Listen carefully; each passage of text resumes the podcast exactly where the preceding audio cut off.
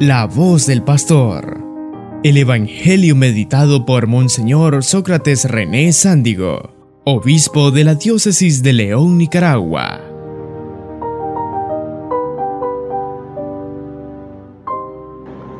Queridos hermanos, la devoción a San Ramón non nato es antigua y se afianzó en lugares donde el cristianismo, aquí en América Latina, llegó y se afianzó de primero.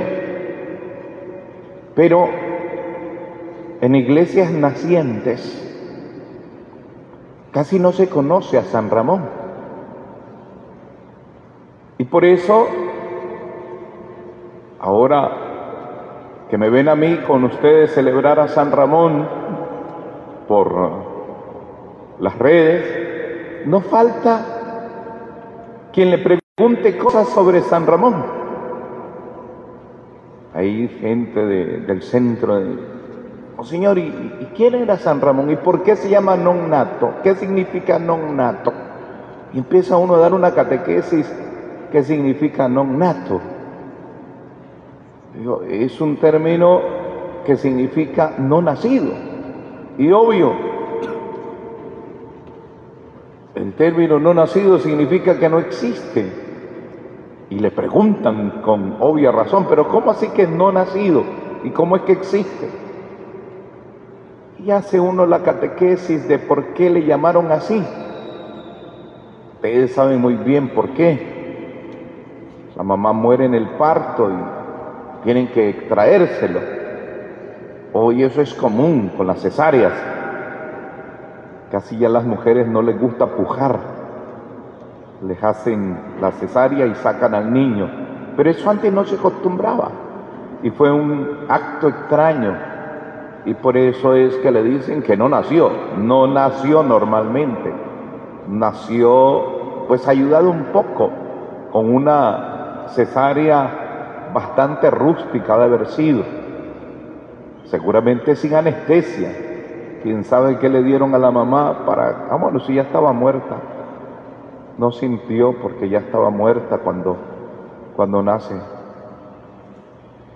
Y esta fiesta, que para nosotros es muy común, pero que para otros no la conocen tanto, inmediatamente nos conecta con el cuerpo.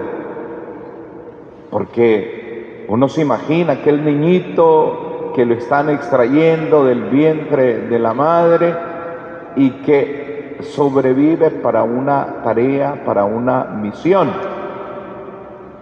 Y la sigue cumpliendo en nosotros. Y eso de pensar en el cuerpo desde San Ramón me conecta con el Evangelio de hoy. Porque cuando leemos este tipo de evangelios, en donde Jesús entra y se encuentra con un hombre que está poseído, tiene espíritus inmundos, uno se hace preguntas y, a veces no hacemos preguntas que deberíamos hacernos.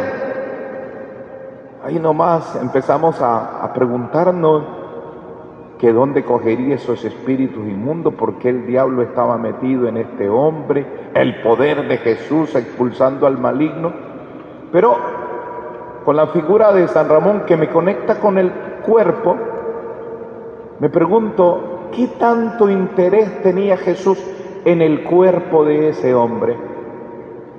Porque ese hombre está sufriendo por el espíritu inmundo, primero mentalmente, la persona que está poseída, como ese hombre en la sinagoga, mentalmente está perturbado, no tiene claridad de mente, está en la oscuridad, en la oscuridad, y el cuerpo está sufriendo. En efecto, el maligno no le importa el cuerpo, lo maltrata. ¿Han visto ustedes esas películas que son más inventadas que otras cosas? De las posesiones. de niños, de niñas, de hombres, de mujeres poseídos, como el diablo hasta les hace voltear la cabeza y los maltrata y se hieren. Por eso herirse aquí es acción diabólica. Los que se cortan aquí, esas, esas que se cortan y que a veces se tapan con el reloj y la pulserita, esas son acciones diabólicas. Porque el mal te hiere, te maltrata, te humilla, te deteriora, porque no le importa. En cambio a Jesús A Jesús sí le importa el cuerpo de ese hombre. Y por eso es que lo quiere liberar y lo va a liberar. Sal de ese hombre, le dice con autoridad. Sal de ese hombre. Sal. No sé, preguntan ustedes, pero si Dios tiene poder, ¿por qué no mata a ese maligno que está ahí? Ese es un rebelde y Dios le, está, le dio oportunidad de conversión. Ustedes saben que el diablo es un ángel que se rebeló contra Dios, que se rebeló contra Dios y que le lleva la contraria a Dios. Y como Dios ama ese cuerpo, entonces Él lo odia y lo detesta y lo perturba mentalmente y corporalmente lo hace leña, lo desbarata, lo desbarata. Y hay dos acciones de Jesús que expresan precisamente cuánto nos ama. Primero dice que habla con autoridad, enseña, dice el texto de hoy, enseña, enseña. Cuando uno no hace el esfuerzo de aclarar ideas, de afianzar ideas, de fortalecer ideas mentales, proyectos, queden las tinieblas. Hoy en día no conviene profesores decirle a un muchacho estudiante, alumno, no le digan este alumno, porque es una ofensa, es que está en la luz, en las tinieblas contra la luz alumno, o sea, que esté en el mundo del oscurantismo. Y la idea antigua era esa, que el que no estudiaba estaba en el oscurantismo, era un alumno, o sea, alguien que no miraba, estaba en la oscuridad. Y el proceso de estudiar era que lo sacaba de las tinieblas a la luz, a la luz, de la ignorancia que era el, el oscurantismo a la luz de la sabiduría. Pues bien, Jesús al hablar con autoridad, al enseñar, lo que quiere es que lleguemos a la verdad, porque quien se abre con la mente llega a la verdad. Y en los estudios queremos llegar a la verdad. El profesor cuando hace una de esas ecuaciones de segundo, de tercer grado, y ve que llegaste a una conclusión, te confirma que llegaste a la verdad. Si te salió mal, te dice no, está mala. El profesor te hace una pregunta y luego tú respondes. Y la profesora, el profesor te califica si acertaste, si estás en la verdad. La idea es pasar del error a la verdad, a lo correcto. Jesús eso es lo que quiere. Con su enseñanza nos quiere llegar, llevar a la verdad. Quiere que nuestro cuerpo no esté perturbado, que nuestras ideas de la verdad estén claras. Y es más allá que una verdad científica, literaria, química, física, es más que eso, es a la verdad de la existencia, a la razón de por qué y para qué vivimos. Es llevarnos a la verdad que satisface, que da gozo, que da felicidad, porque las pequeñas verdades te dan alegría parcial Ustedes están contentas, contentos por el 100 que se sacaron en matemática hace cuatro años. Yo me saqué algunas veces 100 y ya a mí no me, porque fue hace como 25 años, ya no me alegra el examen de matemática que me saqué 100 hace, ya no me alegra. Me alegró en ese momento y hasta llegué a la casa mostrando el examen de física que me salió todo bien y 100. Pero ya, al siguiente día ni me acordaba del examen. Son alegrías parciales, fruto de verdades momentáneas. Pero Jesús con su enseñanza te quiere llevar a la felicidad que no termina, al gozo eterno, a la satisfacción que no se deteriora, a la salvación. Eso es, y por eso lo que enseña Jesús en el Evangelio, en aquel lugar de los judíos llamado sinagoga, impacta. ¿De dónde saca tanta sabiduría? Y esa forma de hablar, habla con autoridad, habla con autoridad. Obvio que Jesús hablaba con autoridad, si Él era la verdad, si Él es la verdad, si Él es el camino, si Él es lo correcto, tiene dominio de todo, tiene dominio de todo. No faltará quien en estos días, si Dios existe, ¿por qué está permitiendo esta pandemia que está haciendo sufrir? Es que Dios escribe derechos con líneas torcidas. Es que el camino de Dios no es así, está curvas pero llega la verdad, como hizo caminar a los israelitas por el desierto cuando pudieron llegar en un año o menos, pero los hizo voltear para enseñarles. Dios enseña, enseña, y el método de Dios no se parece para nada en el método que usa nuestro maestro, nuestra maestra que también eh, aprenden metodología para enseñar y tienen ahora cualquier cantidad de recursos para enseñar y que en estos dos años han desarrollado creatividad en enseñar allí a través de las plataformas mediáticas. Pero el método de Dios es único y por eso a veces no lo comprendemos. Tenemos que estar muy enchufados para entender a Dios. Él enseña así y seguramente está dando una lección a la humanidad. Por ejemplo, quien creía que tenía garantizada la vida porque tiene plata, está aprendiendo que la plata, el dinero no salva.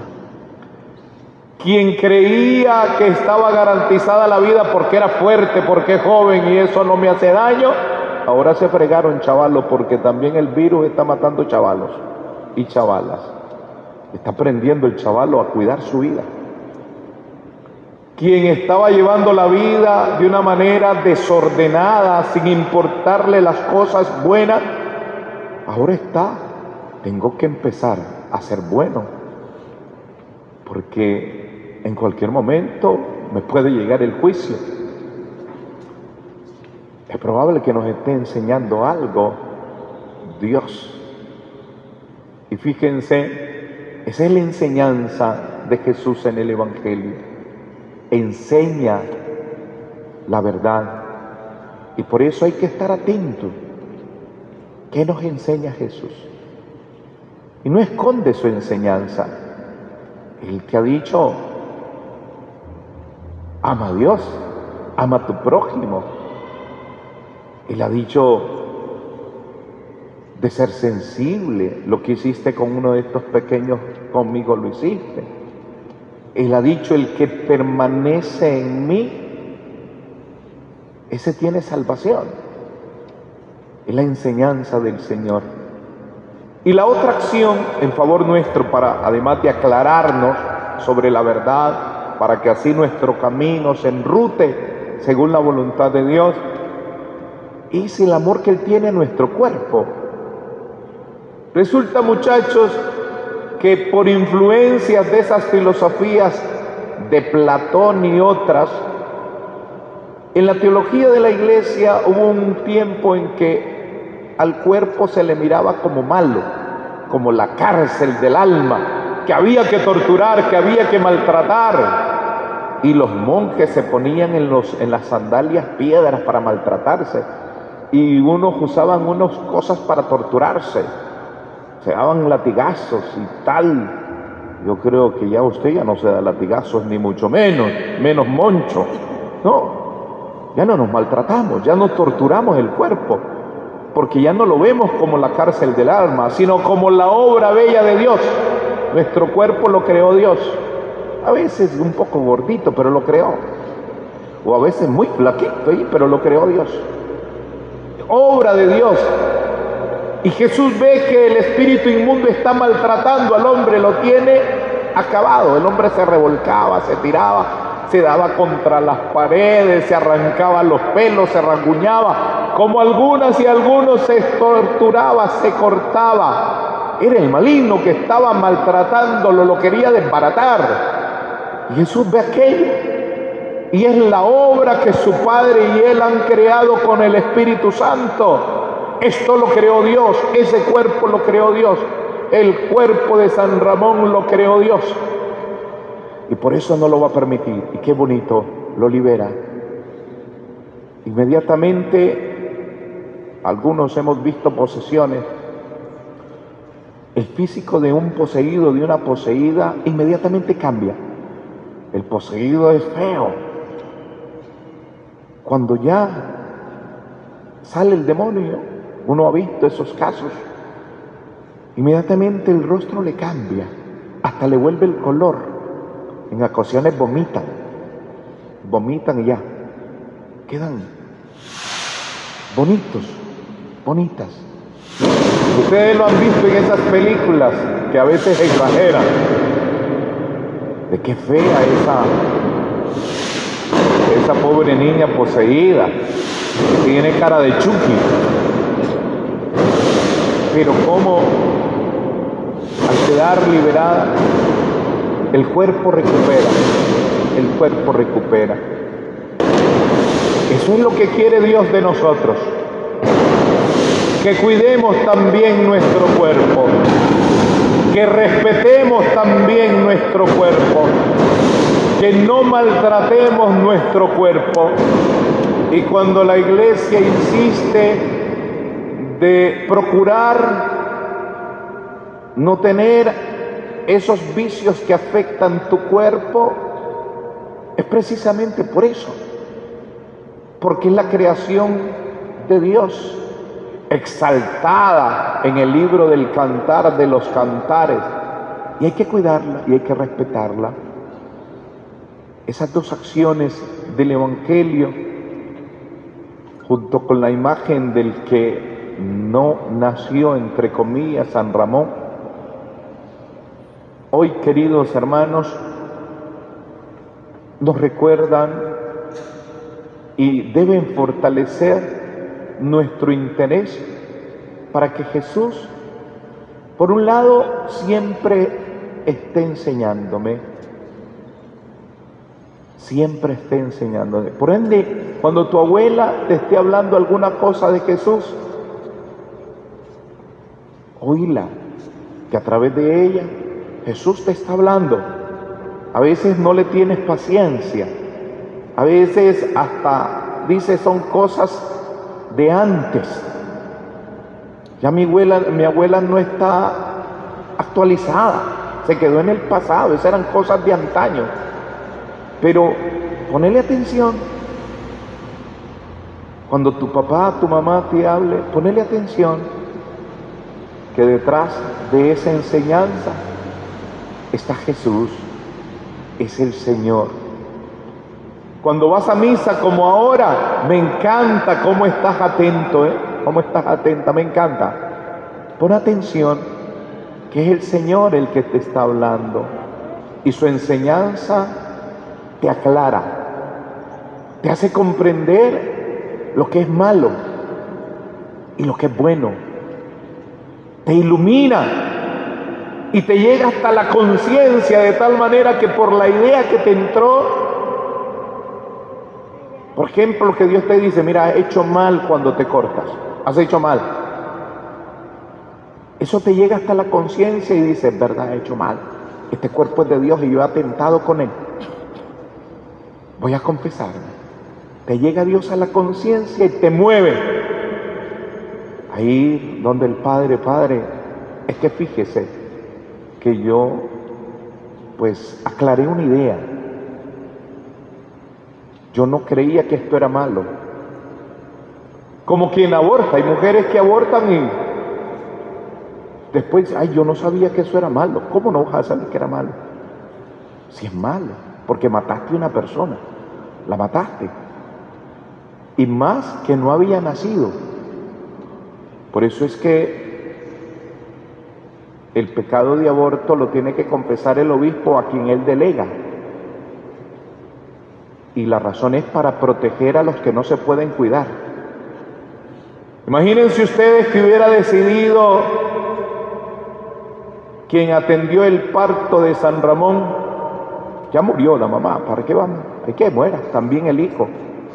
Pero hicieron hasta lo imposible para salvarlo. Y miren, ahí está. Ahí está. Ese mensaje del Señor te aclara. Dios te dice, mira, si te sigues copiando, si sigues pasando los años ahí copiándote, y ahora más fácil con eso de las guías, yo he visto algunas que hasta hacen los exámenes y, se están pasando eh, eh, unos a otros rápido, rápido, mira, ¿esta qué es? Este, Pero Dios te dice, no, no lo hagas. No lo hagas porque te estás haciendo un mal y le estás haciendo un mal a la sociedad. Porque después no vas a saber nada. Y después ya de médico, en vez de operarle la cabeza, le vas a operar los pies, porque no sabes dónde queda la cabeza y dónde quedan los pies. Y Dios te habla, te ilumina, te aclara. Esa es la palabra, la palabra que enseña, Jesús que enseña. El mundo engaña. El mundo te vende como oro lo que es fantasía. El mundo te vende como perla preciosa una piedra pome. El mundo te vende como dulce lo que en el fondo te darás cuenta que es amargo porque te destruirá.